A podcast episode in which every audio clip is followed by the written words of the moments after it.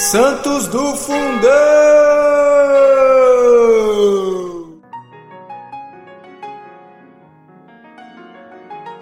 Fala Santidade, tudo bem?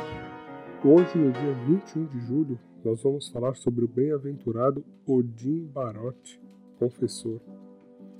Nascido em Fossano, no Piemonte, em 1334, de uma antiga e benquista família, Odin era filho de Tiago e de Catarina.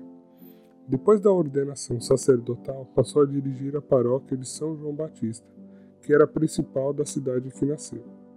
Odin foi pastor côncio dos deveres, zeloso e procurando encaminhar as ovelhas transviadas. Ele foi um homem incansável.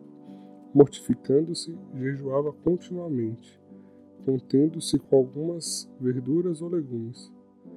Tornando-se terciário de São Francisco, transformou a casa em que morava num concorrido asilo para indigentes.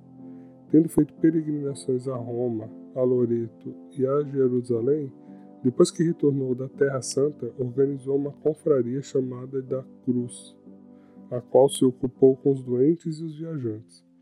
Conta-se que Odin Barote, que tendo morrido, um maçom, chamando pelo nome, restituiu-lhe a vida, dizendo-lhe carinhosamente: Não tenhas medo, não foi nada, volta ao trabalho. O homem que falecera no labor cotidiano levantou-se e aplicou-se ao que vinha fazendo, como se tudo fosse um simples sonho. Falecido em julho de 1400, com 66 anos de contínuo serviço prestado a Deus, festejaram as dioceses de Fossano e de Mondovani. Festejaram as dioceses de Fossano e de Mondovi. O Papa Pio VII confirmou-lhe o culto em 1808.